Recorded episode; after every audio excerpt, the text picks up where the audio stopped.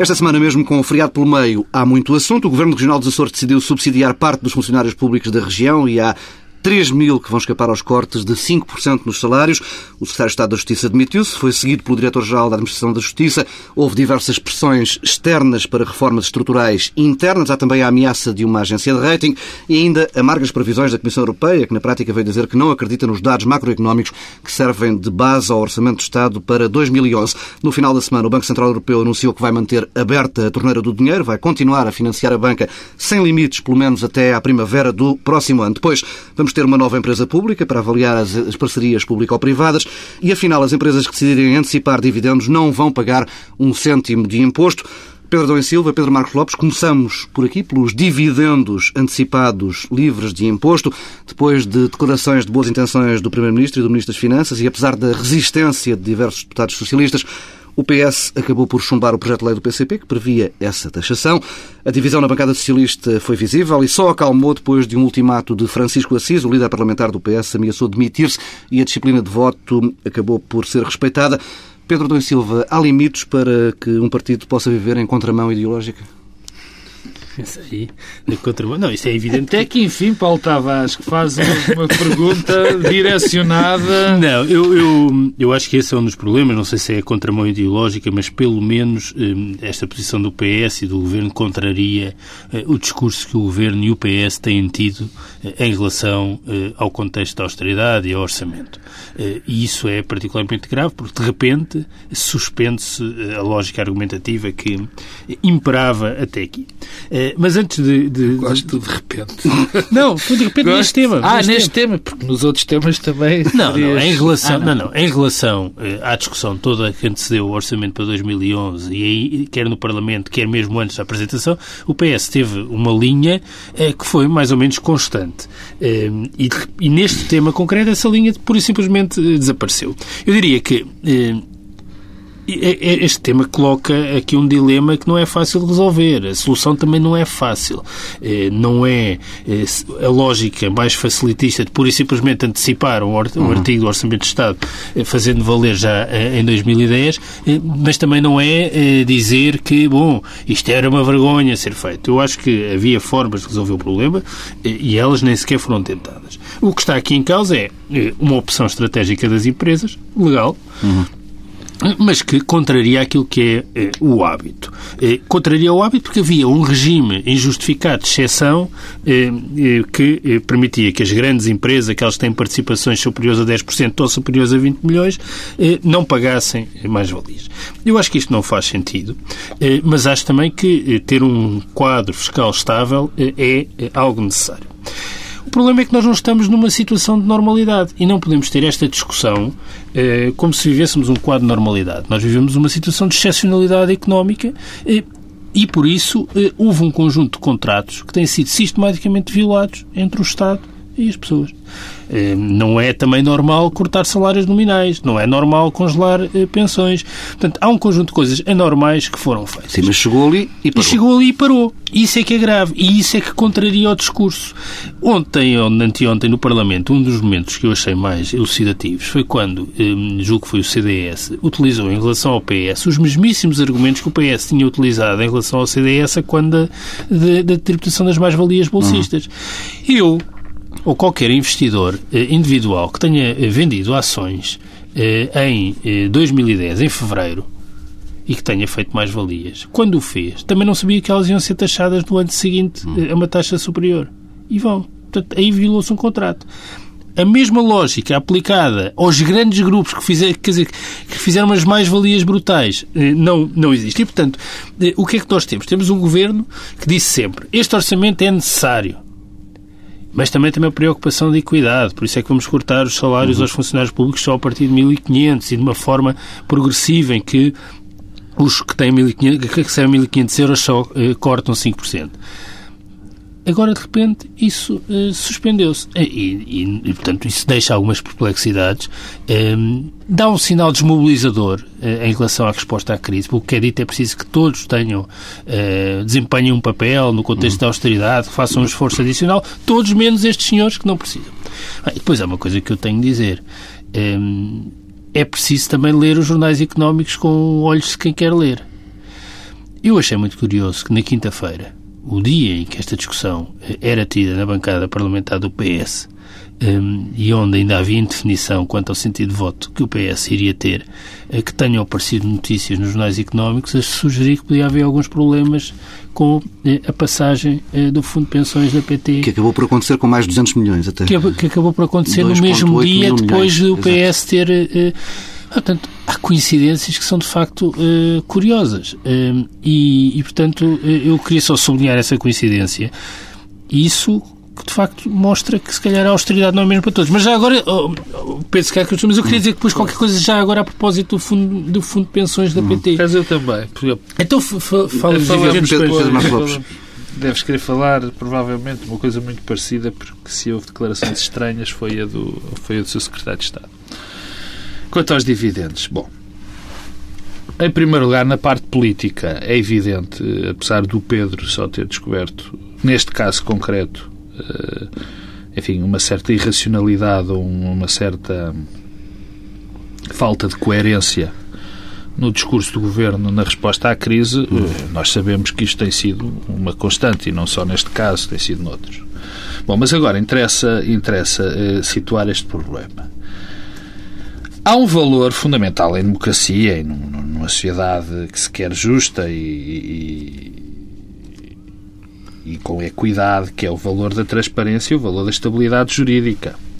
Ora bem, e o que aqui está em causa é uma situação perfeitamente eh, normal face à lei. Eu lembro que os impostos que são devidos em, em 2011, no caso das empresas, as empresas fazem uma Assembleia Geral e tal, decidem qual é a, a,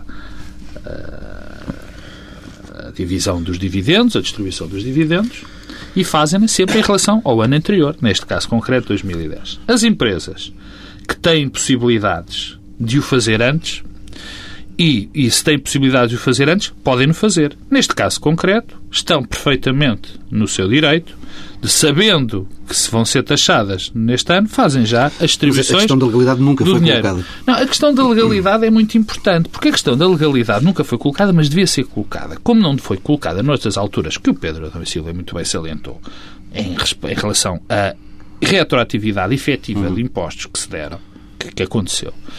E, e, eu aqui sempre falei que isto eram, são precedentes que trazem muitíssimos problemas. E então, eu fico sempre contente quando uma situação que, na minha opinião, é ilegal, inconstitucional, apresenta problemas muito graves para a comunidade, que é a questão da retroatividade das leis. Enfim, se é retrospectividade, que é um conceito Sim, são, do ponto de vista fiscal. Não é. Eu sei que há, eu sei que há, que há, que há, esse, que, que há é essa, essa, essa, essa, essa, digamos, eu não queria chamar truques, né, porque é uma coisa de facto diferente, mas é também, se, provavelmente, na próxima alteração à Constituição também se deve pôr a retrospectividade da lei, porque também não me parece eh, que seja correto. Portanto, o que aqui foi, eu acho que foi uma boa medida, ainda bem que esta, que esta medida não passou. Quer dizer, é evidente que esta altura, e quando falamos em sacrifícios, muito bem, nós todos vivemos situações muito complicadas. Isto não pode trazer mais incompreensão mas, social e mais. Pode trazer, mas é muito fácil fazer um discurso populista baseado em coisas destas. É a coisa mais fácil. E eu também tenho muito receio quando vejo os discursos antigrupos económicos aproveitar este discurso, não é o caso do Pedro Adão Silva, como é evidente é? e claro, nem o caso do Partido Socialista em muitas circunstâncias, este discurso contra os grupos económicos e contra esses malandros uhum. que ganham estes lucros todos. É, o problema e, eu sei que não, eu sei que não é. Mas fico sempre muito preocupado e assustado com isto, porque eu sei qual é a, o que está por trás em termos ideológicos desta questão. E, portanto, quanto a isto, eh, enfim, pode ter custado muito, há pessoas que podem se sentir indignadas em termos sociais, mas isto é justo, é de lei, está certo. Não, mas fundo... eu, eu, deixa só uma coisa, que eu acho é que eh, o problema também aqui é que a situação de exceção que existia, ou seja, aquela que vigora em 2010, eh, eu tenho dificuldade em compreender. Não sei por que razão é que uma empresa que tem uma participação superior a 10% ou 20 milhões de euros, que são exatamente as grandes participações nas grandes empresas, estavam isentas de, de pagar eh, mais-valias sobre os dividendos, eh, impostos Porque normalmente isso acontece em sede. de- Acontece, não, acontece sobretudo nas SGPS. E as SGPS, como tu sabes, são veículos. Pois, são, pois, não, é é, não, não, não é só veículos, repara, normal. Não, o, o que é que as SGPS podem ter? As SGPS só podem ter duas fontes de rendimentos. É. eh, não, não é, o termo não é consultoria, mas é assistência à gestão, e podem pagar-se por isso, fazer-se pagar por isso, e os dividendos que das outras empresas. Na maior parte das situações, esses dividendos já são pagos quando há feito essa transferência para a SGPS. Já é pagaram o outra- imposto antes. Já pagaram imposto antes. Mas isso é outra questão, quer dizer, eu, eu, eu fico sempre... E, e mais, quer dizer, eu não, não posso esquecer que estas empresas que estão aqui em causa são empresas que podem que podem fazer isso, porque já têm o dinheiro em caixa, portanto, podem Uhum. recolher antes os dividendos. E, por outro lado, são empresas eh, que, que, que são muito importantes para a economia nacional, que são muito importantes para a criação de emprego, para o desenvolvimento económico. E eu tenho sempre receio dos ataques a essas empresas porque as consequências disso a médio e longo prazo são sempre muito piores. Portanto, ainda bem que esta Da lei não passou. dos centros de não, só, não só da deslocalização, só da, da própria vontade de investir dessas Mas, por, empresas. por outro lado, só agora uma coisa muito breve. A maior parte destas empresas são empresas eh, que não apostam nos bens transacionáveis. São empresas do setor não transacionável e que continuam a ter prémios brutais. E, portanto, isto também... Não, não, não. É que não, é que não podemos ter... Quer dizer, estar sempre... Desculpa lá. Nós não, Coincide. vamos agora, Não, nós coincide. não vamos agora fazer um livro contra as, as empresas que estou não fazer- trabalham em. Não, eu sei que não estás. Não podemos é sistematicamente dizer é que, que é preciso apostar nos transacionáveis e depois ver Mas isso é resolvido noutro setor. Isso é, isso, prémios desculpa, isso é resolvido noutra sede.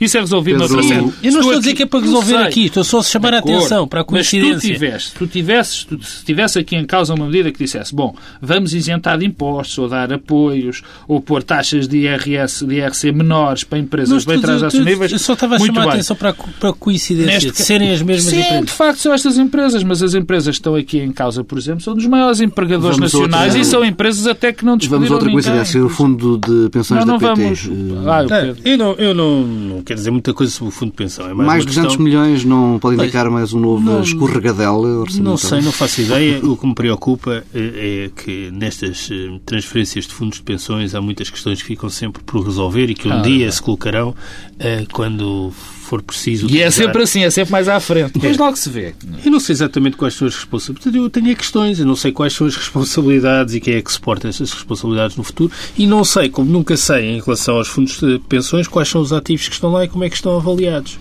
É muito curioso. Desconfias- Lembras-te- desconfias ouviste, ouviste com certeza a, a declaração do Secretário de Estado sobre isso? Não vi.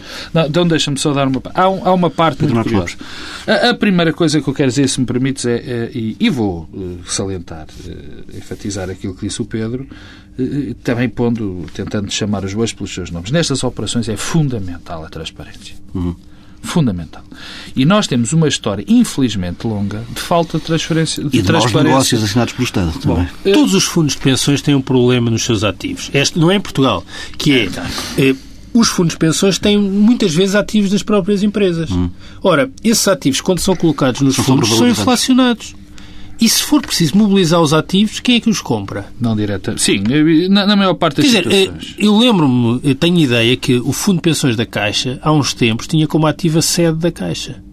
Da Caixa Geral de Depósitos. Não, ficou. Com esse, ficou, com esse ativo Ora, eh, eh, o que é que. Qual é o, como é que aquilo está avaliado? Quem é que vai comparar aquela sede se for preciso mobilizar a sede? Portanto, há este problema em relação a todos os fundos de pensões. Eu não, eu não conheço, estou a ser sincero, eu não conheço o fundo de pensões da PT, não sei quais são os ativos, não sei como é que estão Mas avaliados. conhecer. Mas acha que isto pode significar um encargo futuro para, para o Estado, para nós todos, de que não sabemos. E, portanto, daqui a 30 anos, que vamos estar a discutir a responsabilidade de quem transferiu o fundo e que foram inflacionados à avaliação e que se calhar estão lá eh, as lojas da TMN vamos- pelo país Então, todo. Deixa-me e recomeçar onde tinha ficado. A questão da transparência, eu quero uh, repetir mais uma vez isto, a questão de transparência é fundamental. Uhum.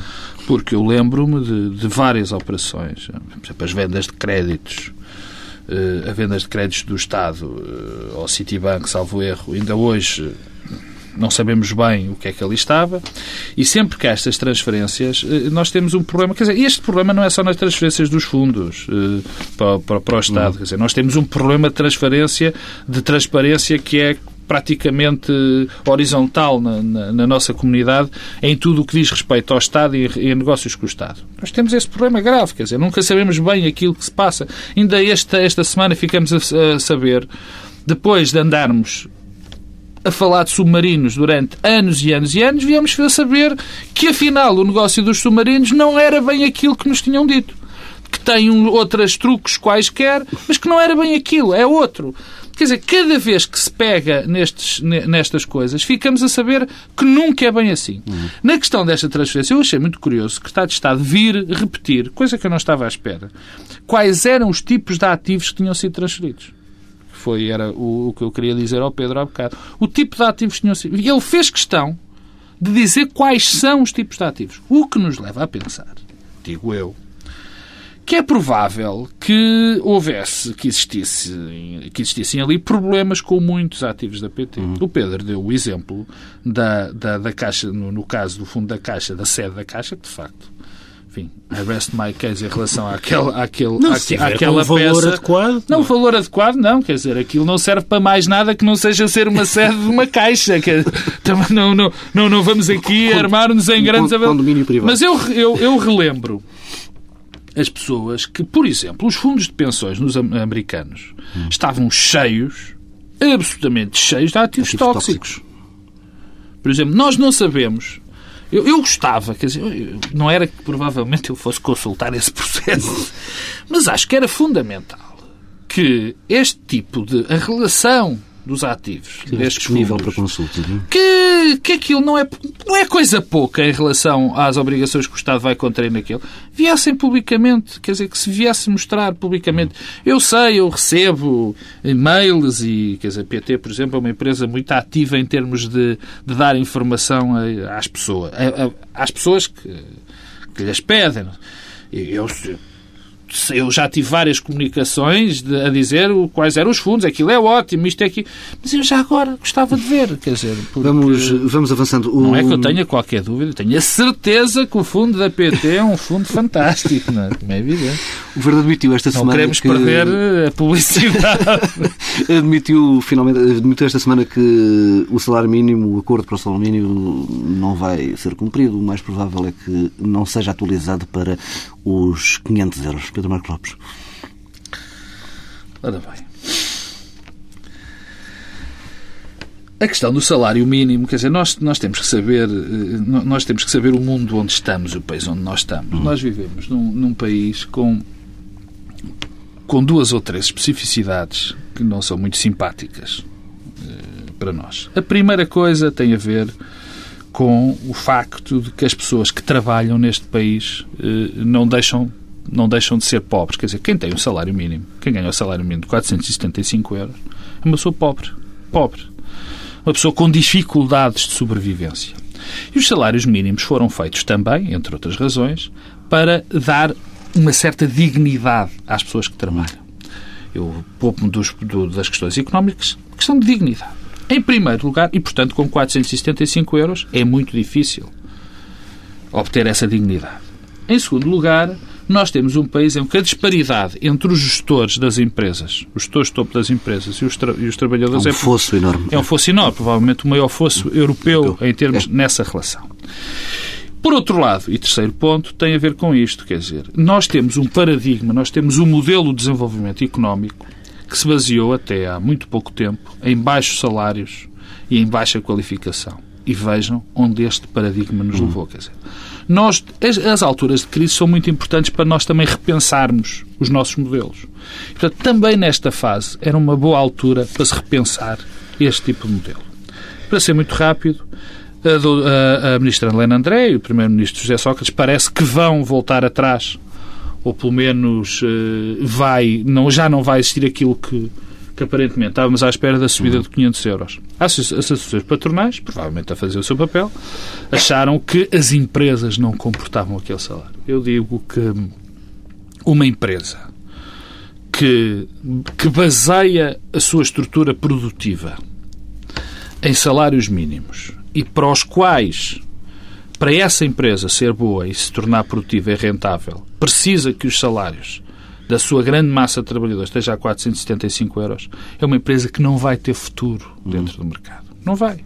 E, portanto, a sua eventualmente falência é uma questão de tempo. E não me venham com esta conversa de que nesta altura mais 25 euros ou menos 25 euros fazem diferença. Provavelmente fazem a diferença. Mas nós temos que ver isto de uma maneira mais alargada. E, portanto, hum, em alturas de crise podem-se perder muitas coisas. Não se pode perder a dignidade e a consciência do caminho que nós temos que seguir. E, portanto, esta medida, eh, a todos os títulos, eh, parece-me necessária. E se as empresas têm que cortar, e vão ter que cortar, uhum. tem muitos, provavelmente mais sítios para cortar, nem que seja, e agora vou parecer aqui um terrível comunista, um esquerdista, se existe esse fosse entre esses gestores muito bem pagos. Corte-se em cima. Corte-se em cima e não em baixo. Pedro da Silva, depois deste discurso escredalho... Não, eu não discordo nada do que o Pedro disse, só queria... Queres acrescentar alguma coisa? Não, quero só sublinhar duas ou três coisas. A primeira é que estamos perante uma escolha política sobre o modelo de sociedade que queremos. Uhum. E nós não podemos ter sistematicamente em Portugal um debate e uma discussão de grande indignação coletiva com os níveis de pobreza e depois suspender essa indignação assim que se começa a tratar dos instrumentos que de facto combatem a pobreza. Ainda a semana passada eh, houve mais uma recolha de alimentos do Banco Alimentar uhum. contra a Fome e, e eu bem, e vejo isso com satisfação, grande mobilização da sociedade, eh, grande satisfação coletiva com a capacidade de solidariedade, mas eu temo dizer, eh, este género eh, de intervenção eh, serve como forma de eh, paliativa, resolve o problema da fome, rápido, mas não ataca o problema estrutural da pobreza e a, a pobreza em Portugal tem a ver com os baixos recursos materiais, enquanto isso não se resolver, estamos condenados a fazer campanhas do Banco Alimentar contra a fome todos os dias. Estás a lembrar uma música da Sheila? Sabes qual é? Não? não estou a ver qual seja, mas, mas a Sheila não é propriamente uma cantora que eu apreciasse. Não, mas tinha uma música boa que era Vamos Brincar à Caridadezinha. É, diz o Sérgio Godinho. Mas era a Sheila. Eh, bom, mas, eh, dito isto, eh, é preciso perceber que há aqui um problema de rendimentos, rendimentos baixos. E eu tenho muita dificuldade em aceitar que quem trabalha a tempo inteiro tem um emprego eh, e eh, isso não o liberta da pobreza. Eu acho que numa sociedade democrática isso não é aceitável. É uma forma de privação da liberdade, como outras formas de privação da liberdade. E estamos a falar de um eh, aumento salarial de 475 para 500 euros. E sobre isso vale a pena desfazer alguns mitos. Em primeiro lugar, chamar a atenção que há cerca de 200 mil portugueses que recebem o salário mínimo.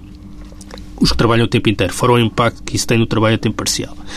Mas o efeito de arrastamento, um aumento do salário mínimo, que é o que muitas vezes é sugerido, é que isto depois tem um efeito no, no leque salarial não todo. Existe. Não existe. É, é sempre inferior a 1%. Uhum. E, portanto, é, não vale a pena achar que as empresas não conseguem incorporar isto nos seus custos de produção, aquilo que o Pedro estava a dizer.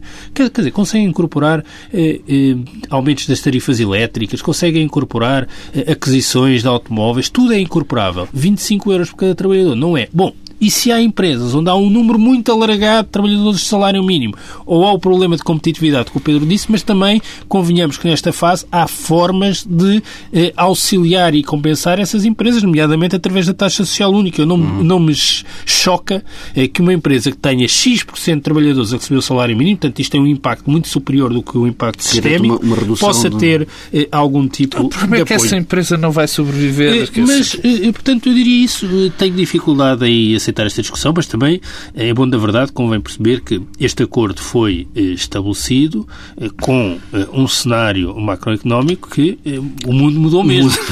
mudou radicalmente. Mas eu, não, eu acho que, sinceramente, acho que para a semana Vido vai ser... Sócrates ataca Pedro Adão e Silva na não, tarde de sábado. O acordo, o acordo tem 3, 4 anos e, portanto, há 3, 4 anos ninguém previa cortes salariais nominais. Mas, mas, mas não é isso que está em não, causa. Não é, não é. Mas eu, mas eu, mas eu diria que eu vejo eu acho que vai haver uh, um aumento. Não digo que vai haver para 500 euros em 2011, mas vai haver um aumento uh, para além da reposição do poder de compra. Uhum onde o mundo muda menos do que no resto do país. É nos Açores, eh, o governo de Carlos César decidiu subsidiar uma fatia dos funcionários eh, regionais eh, por lá, pelas ilhas dos Açores, o corte de 5% nos salários, que foi decidido pelo Governo Central, só vai afetar quem receba acima de 2 mil euros por cada mês. Pedro Daniel Silva, é mais um sinal que pode provocar indicações, claro. Claro. as regiões autónomas têm um conjunto de situações de exceção sistemáticas. Eh, o vírus Alberto João Jardim eh, eu, Carlos eu diria, eh, do ponto de vista da racionalidade económica, isso faz sentido, eh, mas o problema é o contexto geral em que, em que isso opera. Hum, eu diria que, em primeiro lugar, não sei se isso se concretizará, porque antecipo uma onda de indignação tem um grande potencial para ter marcha atrás. Uh, acho que sim. E tem um grande potencial e, portanto, não sei o que é que isso esconde e, oh. e, como é que, e como é que isso vai ser gerido. mas também julgo que esse exemplo serve para antecipar um dos problemas que vai estar em cima da agenda, a meu ver, durante estas próximas semanas eh, e que vai ser o, o próximo grande problema da zona euro, que é quando eh, as contas das regiões espanholas forem incorporadas eh, no orçamento espanhol. Eh, e, portanto, aí eu julgo que a Europa vai ter uma surpresa e os mercados outra, só para mostrar como este exemplo de Carlos César pode-se multiplicar eh, em Espanha e aí com um impacto para a zona euro. Agora, este, este, eu acho que neste contexto é difícil explicar que haja uma situação de exceção. Eu vou ver o BCE comprar dívida quando, quando isso acontecer, quando as regiões autónomas espanholas, mas enfim. Bom, uh, quanto à medida, não, não tenho nada a dizer de especial que não seja bem-vindo Carlos César ao mundo de Alberto João Jardim, não é? Quer dizer, basicamente. Agora, isto, eh, isto esconde. Enfim, agora é uma leitura um bocadinho arriscada, não é? Assumidamente arriscada. Carlos César é um das, uma das pessoas uh, que já está a pôr o dedo no ar, e não é de agora, para aquilo que vem aí no PS. Uhum. Pedro Adão e Silva não está candidato ao PS, de maneira que não está, não está uh, uh, provavelmente das cinco ou seis pessoas que estão se calhar estou a exagerar, mas de, de algumas, três ou quatro pessoas que estão na linha de sucessão será Carlos César. Carlos César arranja tinha uma boa maneira de mostrar, ou pelo menos tenta mostrar, que tem uma, uma leitura diferente uhum. da, das respostas à crise e que toma bem conta dos seus e tudo mais. E, portanto, eu leio mais isto de uma maneira política, uma maneira de afirmação política do que outra coisa, porque isto eu estou convencido que isto vai voltar atrás. Mal era se não voltasse eh, porque senão voltávamos a ter situações como Alberto João Jardim. Nós já temos que suportar todos os desmandos que acontecem na Madeira e que Alberto João Jardim patrocina, mal estávamos Sim. agora, também se tínhamos que aturar Carlos César a fazer o mesmo tipo de coisas. Esta semana a Comissão Europeia revelou previsões que arrasam as bases que sustentam e que suportam o orçamento do Estado para 2011. Bruxelas prevê um cenário de recessão para o próximo ano e um déficit de 4,9%, três décimas acima eh, da previsão do governo português. Eh, para 2012, eh, a Comissão estima que o desequilíbrio das contas financeiras, das contas públicas, aliás, fique nos 5,1%, longe da meta de 3% definida por Sócrates e Teixeira dos Santos. Pedro Adão Silva, este é um sinal de que podemos ter aí a caminho um novo pacote de medidas de austeridade não, eh, pode ser e pode não ser. Eu, sinceramente, já disse isto muitas vezes. Uh, previsões, hoje em dia, é uma coisa próxima Jogas na tripla, não é? Jogo na tripla. Uh, e não vejo... Sinceramente, eu acho que temos de fazer aqui um jogo. Se calhar, para a semana, nós vamos falar das previsões que todas as instituições internacionais fizeram exatamente há um ano. Esse é que é o bom método de falar de previsões hoje em dia. Portanto, as previsões, hoje em dia, são uma espécie de aspiração. E não tem quase nada de científico. E além que estamos a falar de variações entre as previsões das várias instituições uhum. eh, com eh, relativamente próximas. Eu, não, eu acho que o, o, o, futuro é absolutamente incerto. O futuro é incerto, mas agora é mesmo incerto. Portanto, não vale a pena fazermos futurologia. Eu já disse várias vezes, e não me importo repetir, vejo com muita dificuldade eh, que sejamos capazes de fazer o esforço, o exercício de consolidação orçamental eh, que nos propomos. Vejo com muita dificuldade que todos os países da zona euro se propõem, consigam fazer o exercício de consolidação orçamental que se propõem. E, portanto, tenho aqui uma objeção de partida do política. Agora, quanto às previsões, bem, valem o que valem, no, na verdadeira acessão do, do, tema. Eh, e do ponto de vista europeu, eh, acho que é muito mais preocupante não as previsões, mas os, as recomendações do Eurogrupo e do Sr. Comissário, mas sobre isso falaremos mais já, à frente. Já lá iremos. Pedro Marcos Lopes, previsões. Já está dentro fiado para dizer esse senhor quer fazer aqui a reforma laboral e tal. Eu já estou a antecipar cenas dos próximos capítulos a seguir. Bom, quanto às previsões, eu eh, é aí, de facto, quer dizer, não é isto não é concordar nem discordar com o Pedro Adão Silva, os dados estão bem à vista, quer dizer, estas previ as, as previsões nos últimos dois anos têm sido uma coisa verdadeiramente extraordinária, quer dizer, se nós se nós ganhássemos por cada previsão falhada, estávamos todos milionários, provavelmente não tínhamos déficit. Não? É? Isto é mais ou menos a mesma coisa já no euro milhões. Bom, em relação aos dados macroeconómicos, eu acho que no caso do, da Comissão não acreditar, não acredita a Comissão, nem acredita rigorosamente ninguém, não é? Quer dizer, porque nós até aqui, quando foi, lembro-me, eh, quando foi a quando foi mostrado os, o novo código, o novo orçamento para o orçamento para 2011, nós repetimos aqui várias vezes que era muito difícil acreditar nos dados macroeconómicos uhum. que ali estavam, quer dizer, como é que nós, eh, com esta, por exemplo, vamos crescer 0,2, salvo erro, como é que Sim. o desemprego só ia subir aquilo. Portanto, eu não dou grande relevância a estas previsões. Vamos. O que eu sei é que, de facto, as, as grandes linhas macroeconómicas não acredito que, que, que, que, que, se vão, que vai acontecer o que, o que o Governo diz que vai acontecer. E mais, e volto a dizer aqui, não acredito sequer que seja 4,9. Uhum. Mas isto, eu agora acho-me quase um cientista, porque valem tanto como as que os outros grandes especialistas têm feito. Bem, vamos ao grupo. No final da reunião em que ficou decidida a ajuda à Irlanda, surgiu um ministro, o ministro das Finanças eh, belga, que anunciou que Portugal eh, iria avançar com reformas estruturais significativas nos setores da saúde e dos transportes e também no quadro orçamental. Essas reformas foram depois desmentidas pelo governo português, que garante que está tudo previsto no orçamento do Estado para 2011. Entretanto, quer o Presidente do Banco Central Europeu, quer o Comissário para os Assuntos Económicos vieram aconselhar uma reforma das leis laborais em Portugal. Sobretudo, recomendam que se torne o despedimento mais barato. José Sócrates veio de imediato dizer que não precisa de sugestões de ninguém. Pedro Lênin Silva. Eu diria que estamos a assistir eh, à história a acontecer diante dos nossos olhos. É uma coisa que não acontece muitas vezes. Mas a percepção que está a ser feita a história a um ritmo muito acelerado. Mas agora é mesmo uma tragédia. Hum, eu acho que a Europa entrou em delírio político acelerado. Hum, está a destruir, eh, num espaço de meses, uma laboriosa construção de décadas um, e uh, isso não se deixa de ser uh, assustador. Eu acho que tudo isto, olha, em primeiro lugar, é uma intromissão. Não há cobertura nos tratados para este género de declarações. Depois é politicamente errado. Eu acho, uh, sem nome, que na mesma semana em que se sabe que a taxa de desemprego na zona euro bateu o seu recorde histórico, hum. que a preocupação do Eurogrupo seja a reforma nos mercados laborais. Como se no contexto de crise que nós enfrentamos, o desemprego tivesse alguma coisa a ver com o tipo de regulação de mercado laboral que existe no país A, B, C ou D. Eh, depois, nós precisamos reformar o mercado de trabalho, mas não é no sentido que a Comissão sugere. Sobre isso, quero dizer uma coisa também sobre a política portuguesa, que é o silêncio do Ministro Teixeira de Santos.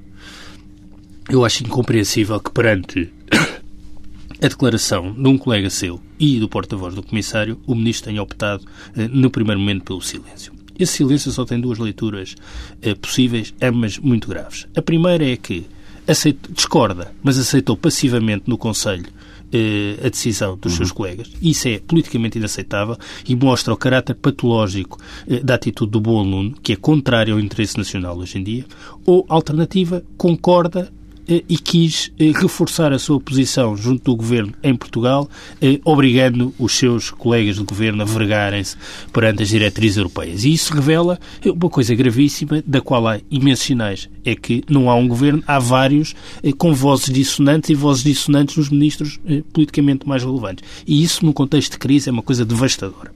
Depois, as recomendações a Portugal em linha com o que eh, aconteceu com a Irlanda. Tu chamaste bem a atenção. Eh, eu diria eh, que não deixa de ser espantoso que a coligação política que domina a Europa, que é do Partido Popular Europeu, nós somos uhum. governados pelo Partido Popular Europeu, o que nos diz é Primeiro, não percebemos nada desta crise. E a Europa não morreu da doença, que é a crise, mas da cura vai morrer certamente. A Irlanda, dizer à Irlanda, tem de liberalizar mais o mercado de trabalho. Mas mais do quê? Quer dizer, o modelo irlandês era todo eh, fundado e baseado numa liberalização das várias dimensões relevantes para a economia, do sistema financeiro, do mercado de trabalho. E aconteceu o que aconteceu. Agora vão dizer, mas tem de liberalizar um bocado mais. Isto faz-me lembrar os, os, eh, os comunistas ortodoxos, quando caiu o muro de Berlim, diziam não, não, isto falhou porque o socialismo não foi mesmo adotado. Ou seja, isto é uma coisa completamente ideológica, contrariada por todas as evidências empíricas. Deixa-me só acabar com Portugal. Ah, Portugal precisa de facto modernizar o seu mercado de trabalho. Mas não me parece que o problema que nós enfrentamos hoje tenha a ver com a modernização do mercado de trabalho. E a ladainha da excessiva rigidez eh, da eh, legislação laboral naquilo que tem a ver com o despedimento individual eh, é, a meu ver, uma ladainha por várias razões. Em primeiro, Porquê que a nossa regulação laboral é um pouco mais rígida do que outros países? Porque isso foi sempre o contraponto à ausência de proteção social no desemprego, por um lado, e, em segundo lugar, a ausência de capacidade negocial e de autorregulação da própria economia. Ora, o Estado só intervém como mecanismo de regulação porque, nomeadamente em, em, sede de diálogo social, os parceiros não foram capazes de se autorregular. Em segundo lugar, desculpa lá porque isto é importante, em segundo lugar, a nossa proteção laboral já é muito menos rígida do que era. E, portanto, nós somos o país que, no contexto da OCDE, mais evoluiu na sua proteção eh, laboral. Portanto, não vale a pena continuarmos a repetir um discurso que já não adere à realidade. E, em segundo, querem liberalizar os despedimentos? Muito bem, liberalizemos os despedimentos individuais. Eu acho que é um caminho possível. Mas é um caminho que tem de ser feito ao mesmo tempo de duas outras coisas, pelo menos nós, para liberalizarmos, isto não tem a ver com a proposta da Comissão, uhum. liberalize-se os despedimentos individuais, mas então acabe-se, ou seja, no sentido de proibir os recibos verdes, todos os mecanismos de subcontratação, ou seja, a precariedade Como que é coexiste. Que, o nosso que coexiste. É o nosso mercado é muito flexível, de facto. Não, não, não, mas é que é isso... é nada, isso é, o que, isso é o que o torna não flexível. O nosso mercado é muito flexível, de facto, a rigidez formal coexiste com flexibilidade de facto. Portanto, acabe-se com os, com os recibos verdes para todos os efeitos que não os direitos de autor, ou seja, e o trabalho verdadeiramente independente, e, em segundo lugar, torne-se mais fácil o acesso ao subsídio de desemprego do ponto de vista dos dias de descontos. Isso são contrapontos à flexibilidade. Pedro Lopes, ele comeu o tempo quase todo. Não, é, isto é muito profundamente, isto foi nitidamente terrorismo, quer dizer, porque há, eu não concordo com rigorosamente nada do que ele disse. Muito isto pouco tempo para contra-argumentar. Bom, Temos primeiro, a, a, questão da Irlanda, quer dizer, eu, eu, tenho assistido a este, eu tenho assistido a este discurso impávido e sereno, mas um bocadinho nervoso por dentro, quer dizer, porque o que causou os problemas da Irlanda, eh, isto não foi nem o problema do mercado laboral ser liberal, nem no problema do IRS ser a 12, do IRC ser a 12,5. Foi uma banca o grave intoxicada. problema foi uma banca intoxicada. Mas isso faz parte da não, não, sistema. não faz a nada. Lógica não, do sistema. Pedro, desculpa, desculpa lá, não faz bem. nada parte de Londres. Deixa-me A fluidez das não, várias dimensões é, da relação da economia Pedro, não é, desculpa, coexiste. Desculpa, não é Pedro, tu confundires. Não, não, claro que é separada de outra. Quer dizer, não, tu não é. confundires é. meia dúzia de tipos meia dúzia de tipos que na banca que, que dominam os bancos e que decidiram por, em função de bónus ou de outras coisas quaisquer compraram, não é, assim não, é, não, não é nada, Pedro. A, lógica Desculpa, não, é meia dúzia de tipos comprarem ativos tóxicos, de darem cabo dos seus bancos e confundi-los com toda a organização do, do, da, do modelo económico, desculpa lá, não, mas é demagogia. do modelo económico Bom, era esse. A questão, a questão do... A questão, não, uh, portanto, o princípio da Irlanda era de seis tipos dos não, bancos não estarem a comprar era a ativos tóxicos. a institucionalização e a fraca regulação de todas as esferas isso, é, isso é demagogia pura. Não é verdade. É verdade. Uma coisa, agora a questão do mercado laboral. A questão do mercado laboral é muito simples. Uma coisa é a minha opinião. E a minha opinião em relação às leis laborais, já as disse aqui 300 vezes, é evidente que eu acho que para o bem da economia e para o bem de nós todos era fundamental o despedimento individual ser liberalizado, liberalizado de facto. É por ele não ser liberalizado que nós vemos tantas pessoas desprotegidas em recibos verdes uhum. e, e, e noutras situações de trabalho precário, é evidente. Mas o, o despedimento individual, eu aí concordo com o Pedro, depende de outras coisas. Destas duas que acabo de dizer, e de haver um setor neste mercado que é fundamental que haja também o despedimento individual. Não é só para as empresas públicas, não é só para nós que somos empregados privados. É também para o Estado, porque nós vivemos uma situação onde temos pessoas que quase que podem matar o, o chefe e que nunca serão despedidas, porque não podem ser despedidas, que é os funcionários públicos. Depois temos algumas que estão ali no meio e outras que são despedidas em dois minutos porque estão a recibos verdes sem qualquer tipo de proteção. E eu acho que o despedimento individual era fundamental até por causa dessas situações. Portanto, a minha posição em relação ao despedimento, enfim, havia mais coisas para contrariar, mas não temos podes. aqui Paulo Tavares a acelerar. Outra coisa completamente diferente Outra coisa completamente diferente é ver um senhor belga com, peço desculpa de, de dizer isto, com uma lata terrível vir dizer aquilo que nós temos que fazer em determinado tipo de sedes e a fazer-nos recomendações. Eu aceito essa, aceitava perfeitamente isso. Se esse ministro belga fosse o ministro do Trabalho Europeu, só que neste momento nós não temos a Europa desenhada desta maneira. Ele não é ministro de coisa nenhuma. E, portanto, todo este, e, e, vamos voltar à velha história, quer dizer, enquanto nós não tivermos integrados politicamente, não pode haver senhores a dizer estas coisas. E para e a semana temos que falar outra vez da questão da legislação laboral, porque aqui o malandro do Adalio Silva não teve hipótese falar. de falar tudo. Fica por aqui esta edição do Bloco Central. Regressamos na próxima semana com um bocadinho mais de tempo, talvez, à mesma hora.